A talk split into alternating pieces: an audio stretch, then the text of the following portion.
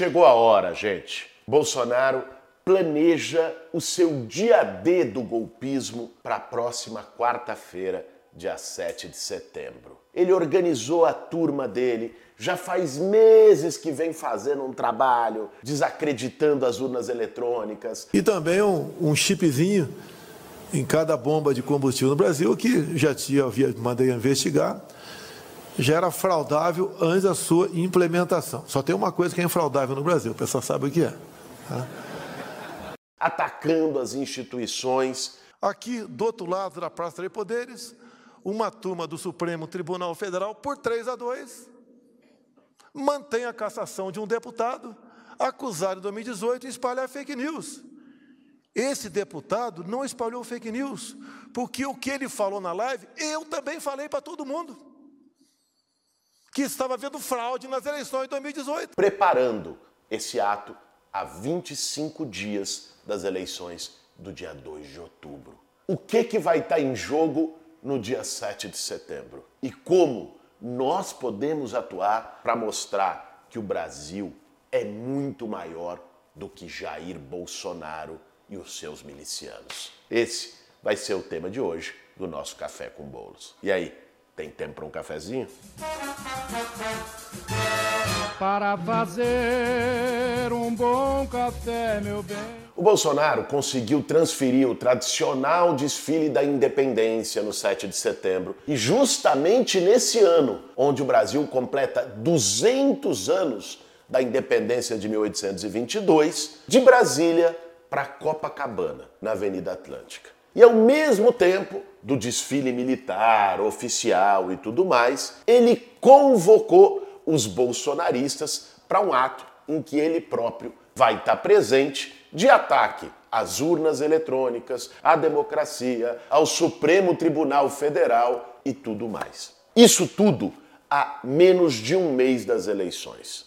Nós temos que ter em mente o que está em jogo nessa história. Sabe? Ah, por que, que o Bolsonaro, né, em vez de fazer campanha eleitoral, tá ali disputando para ir para o segundo turno com Lula, por que, que ele vai continuar no discurso do ataque às urnas e tal? Tem gente que não entende, tem gente que acha, ah, não, isso é, isso é burrice, isso é falta de estratégia. Não é não. O que está em jogo, nós temos que ver como o Bolsonaro atua. Isso desde antes de chegar ao governo e desde o começo do seu governo até hoje, o Bolsonaro tem uma prioridade que é organizar os fidelizados, organizar a turma dele, os bolsonaristas. Não é que isso vai dar algum voto a mais para ele. Essa turma já vota nele. A questão é que isso vai engajar mais, mobilizar mais, deixar mais com sangue nos olhos a turma dele. Então, quando ele chama essa turma para rua, como ele fez em 7 de setembro do ano passado, como vai fazer agora, ele não está ganhando voto, ele está fidelizando um exército. Essa é a estratégia dele. E nisso,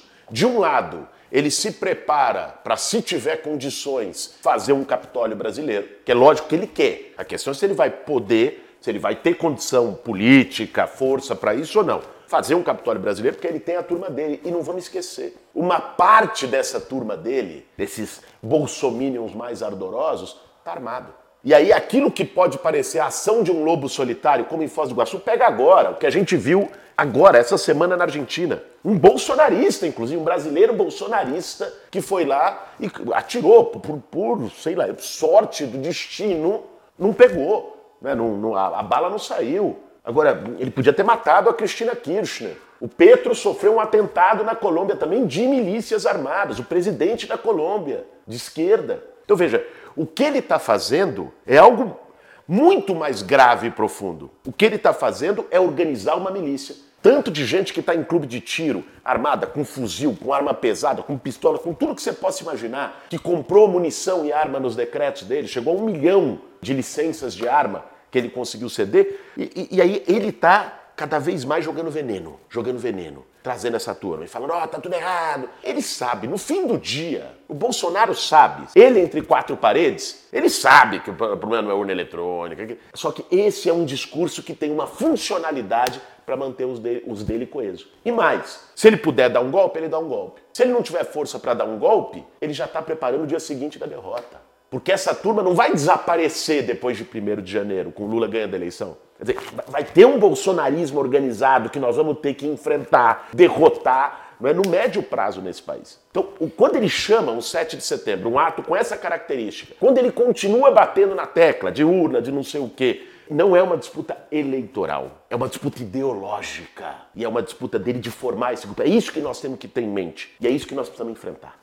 É bem verdade que a ação do Supremo Tribunal Federal contra aquele grupo de empresários que estavam no zap pregando o golpe, falando em financiamento do golpe, botou uma água no chope do golpismo bolsonarista. Finalmente, a turma percebeu que não pode rasgar a Constituição, atacar a democracia, defender golpismo a céu aberto, que isso é crime no Brasil e que esse crime vai ser investigado e vai ser punido. Isso deu uma enfraquecida na onda que ele estava construindo para o 7 de setembro. Mas de todo modo, nós estamos falando não só de meses, mas de anos de um trabalho ali, ó, no zap, um trabalho de fake news, de mentira ostensiva, de desacreditar a instituição. Ah, o Bolsonaro não consegue governar porque o Supremo não deixa. Essa história toda que a gente ouviu sem parar nos últimos quatro anos. Então, tudo isso preparou um clima que vai desaguar no 7 de setembro. Como dizia lá o general Pazuello, pior ministro da saúde da história desse país, e olha que a concorrência é braba só no governo Bolsonaro, ele dizia, falando da vacina, nós vamos ter o dia D e a hora H. A vacina vai começar no dia D, na hora H. No dia D, na hora H, no Brasil. O dia D e a hora H do bolsonarismo nessas eleições é o 7 de setembro. Agora, não basta a gente ter essa análise, saber o que está acontecendo. Nós precisamos ter uma resposta. Esse ponto é fundamental. Vamos se lembrar, nos últimos anos no Brasil, quando a esquerda saiu da rua, a direita cresceu. Sempre. Não tem vácuo, não tem espaço vazio na política. Quando a esquerda perdeu o dinamismo de trabalho de base nas comunidades, nos bairros, a direita entrou nesses espaços. Então, nós não podemos ficar assistindo de camarote o desfile golpista do Bolsonaro e só torcendo para que não tenha golpe, torcendo para que a manifestação deles não seja grande. Não! Quando um time entra em campo e o outro nem aparece, o nome disso é derrota por WO. Por isso, nós temos um papel, uma missão nessa encruzilhada histórica que a gente está vivendo, que é mostrar que o Brasil é muito maior do que o ódio bolsonarista, do que o golpismo do Bolsonaro.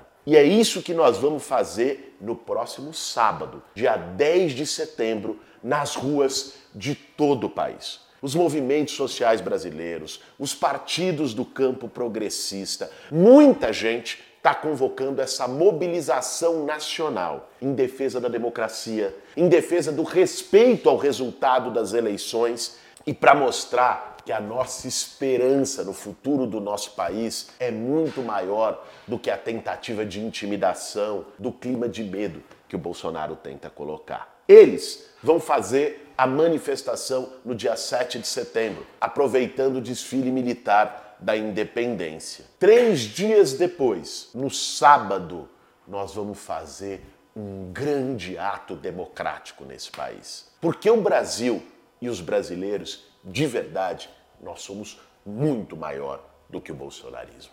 E esse, gente, é um momento decisivo. Nós estamos a menos de um mês das eleições. O momento de ir para a rua é agora. Essa é uma eleição diferente, que não basta a gente chegar lá no dia 2 de outubro e de depositar o nosso projeto, o nosso sonho, as nossas esperanças na urna. O nosso papel esse ano tem que ser muito maior. Essa é a eleição mais importante desde o fim da ditadura militar. O que está em jogo é uma encruzilhada entre, de um lado, a democracia, do outro lado, a barbárie. É isso que o Brasil está vivendo. Nós não podemos tratar isso como, ah, tudo bem, lá no dia 2 só eu voto. Não! Nós temos que convencer mais gente, nós temos que virar voto e nós temos que ir para a rua. Nós temos que demonstrar os nossos sentimentos e as nossas convicções na rua desse país. Por isso, eu quero fazer uma convocação a todas e todos vocês que acompanham o Café com Bolos. Da cidade que você tiver, Aqui em São Paulo, por exemplo, vai ser na Avenida Paulista a manifestação do dia 10. Mas cada cidade, as grandes cidades brasileiras, estão organizando ali a sua manifestação. Procure saber com os movimentos sociais, nas redes sociais. Nós vamos divulgar os pontos de concentração mas compareça. Dia 10 vai ser um capítulo extremamente importante dessa jornada que nós estamos vivendo e que vamos trabalhar dia e noite para que se encerre no dia 2 de outubro com uma grande vitória do Lula no primeiro turno, para a gente resolver de uma vez por todas essa fatura e seguir organizado e mobilizado para não só derrotar o Bolsonaro, mas também derrotar esse caldo de ódio do bolsonarismo. Esse foi mais um Café com Bolos. Para fazer um bom café, meu bem.